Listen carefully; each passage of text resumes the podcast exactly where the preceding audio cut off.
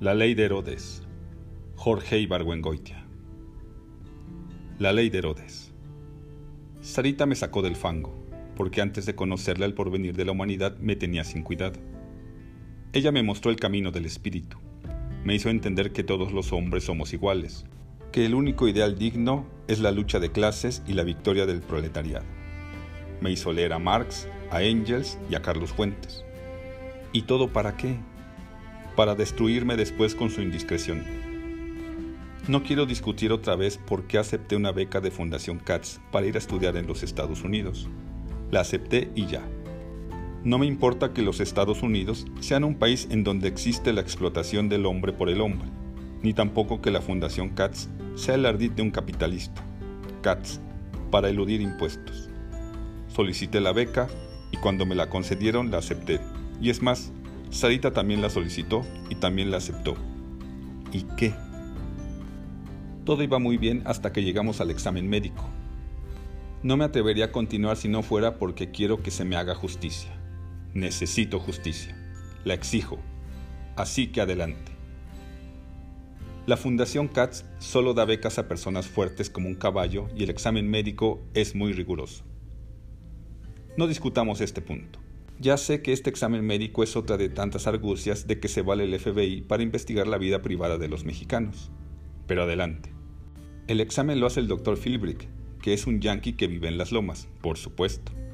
En una casa cerrada piedra y cal y que cobra, no importa cuánto cobra, porque lo pagó la fundación. La enfermera, que con seguridad traicionó la causa, puesto que su acento y rasgos faciales la delatan como evadida de la Europa libre, nos dijo a Sarita y a mí, que a tal hora tomáramos tantos más cuantos gramos de sulfato de magnesia y que nos presentáramos a las 9 de la mañana siguiente con las muestras obtenidas de nuestras dos funciones. Ah, qué humillación. Recuerdo aquella noche en mi casa, buscando entre los frascos vacíos los adecuados para guardar aquello.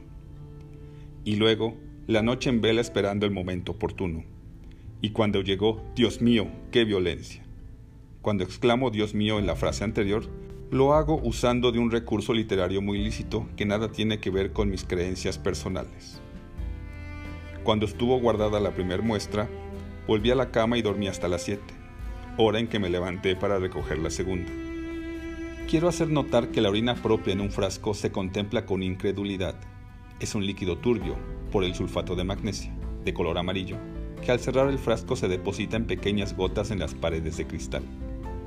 Guardé ambos frascos en sucesivas bolsas de papel para evitar que alguna mirada penetrante adivinara su contenido. Salí a la calle en la mañana húmeda y caminé sin atreverme a tomar un camión, apretando contra mi corazón, como San Tarcisio moderno, no la Sagrada Eucaristía, sino mi propia mierda. Esta metáfora que acabo de usar es un tropo al que llegué arrastrado por mi elocuencia natural y es independiente de mi concepto del hombre moderno. Por la reforma llegué hasta la fuente de Diana, en donde esperé a Sarita más de la cuenta, pues había tenido cierta dificultad en obtener una de las muestras. Llegó como yo, con el rostro desencajado y su envoltorio contra el pecho. Nos miramos fijamente, sin decirnos nada, conscientes como nunca de que nuestra dignidad humana había sido pisoteada por las exigencias arbitrarias de una organización típicamente capitalista. Por si fuera poco lo anterior, cuando llegamos a nuestro destino, la mujer que había traicionado la causa nos condujo al laboratorio y allí desenvolvió los frascos, delante de los dos, y les puso etiquetas. Luego, yo entré en el despacho del doctor Philbrick y Sarita fue a la sala de espera. Desde el primer momento comprendí que la intención del doctor Philbrick era humillarme.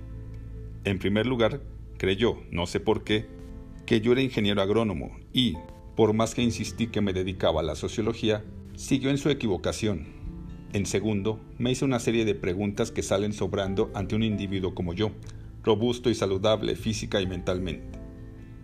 ¿Qué caso tiene preguntarme si he tenido neumonía, paratifoidea o gonorrea? Y apuntó mis respuestas, disque minuciosamente, en unas hojas que le había mandado la fundación a propósito. Luego vino lo peor. Se levantó con las hojas en la mano y me ordenó que lo siguiera. Yo lo obedecí Fuimos por un pasillo oscuro en uno de cuyos lados había una serie de cubículos, y en cada uno de ellos una mesa clínica y algunos aparatos.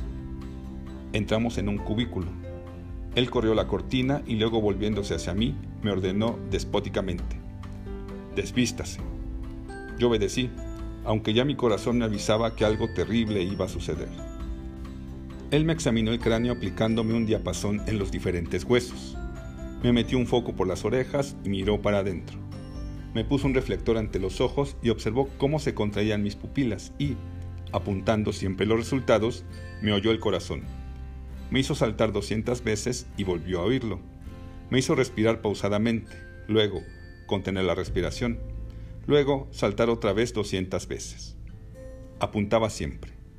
Me ordenó que me acostara en la cama y cuando obedecí, me golpeó despiadadamente el abdomen en busca de hernias, que no encontró. Luego, tomó las partes más nobles de mi cuerpo y a jalones las extendió como si fueran un pergamino, para mirarlas como si quisiera leer el plano del tesoro. Apuntó otra vez. Fue a un armario y tomando algodón de un rollo empezó a envolverse con él dos dedos. Yo lo miraba con mucha desconfianza. Ínquese sobre la mesa, me dijo. Esta vez no obedecí, sino que me quedé mirando aquellos dos dedos envueltos en algodón. Entonces me explicó. Tengo que ver si usted tiene úlceras en el recto. El horror paralizó mis músculos.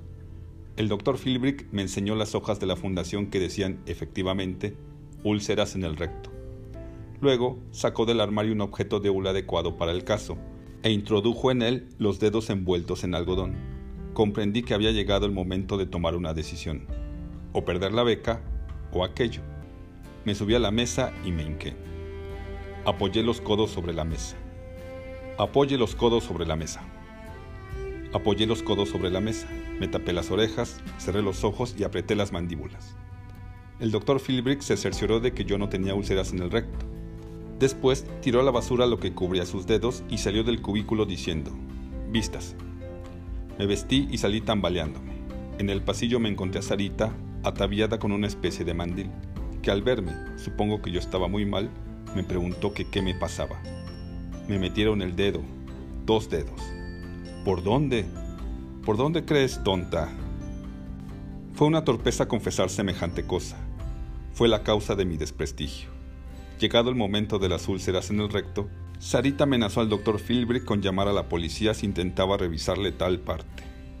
El doctor, con la falta de determinación propia de los burgueses, la dejó pasar como sana y ella, haciendo a un lado las reglas más elementales del compañerismo, salió de allí y fue a contarle a todo el mundo que yo me había doblegado ante el imperialismo yanqui.